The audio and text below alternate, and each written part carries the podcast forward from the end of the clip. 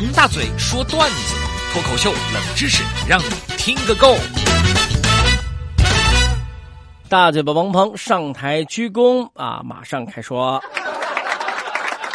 最近呢，我有点困惑啊。昨天晚上呢，我太太何药师啊点了两个外卖，吃的时候呢就问我说：“王大嘴，啊好吃啊？”我想起来上次说他点的外卖啊。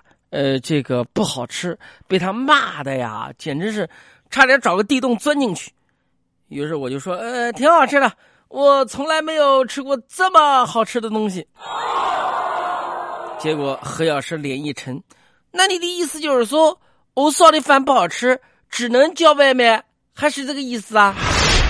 我的妈呀，左右都是坑，这跳也是死，不跳也是死。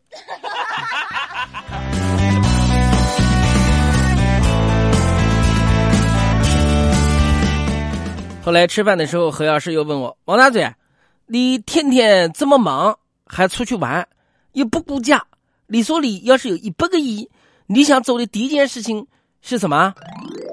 我当时脑子抽抽，南京话讲糊涂鸡了，哎，脱口而出：“把你羞的哩！” 我当时就觉得，这这说完了以后要坏事啊！我何老师脸色已经变成紫色的了。那第二件事情呢？我赶紧说，把把把把把把你娶回来。为什么？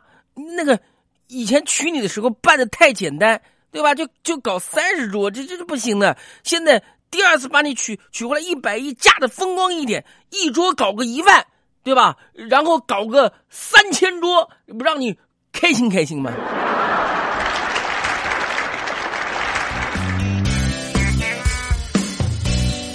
何老师啊，一脸的感动啊！当时我心里面对自己说：“我真的是太机智了，要有个镜子照着我，给自己跪下来磕头。”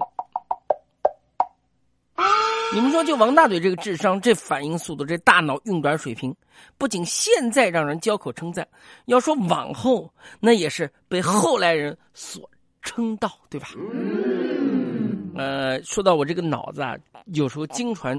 转的也就是非常的异常。你看，昨天我看了一部这个考古的纪录片我就萌生了一个大胆的想法：等以后我往生了，对吧？我要让后人买六对鸵鸟翅膀压于我的身下，等到若干年被考古的人发现，我要让他们猜到怀疑人生啊！考古的肯定想不通，一个骨灰盒压着六个翅膀，这是个什么鬼呢？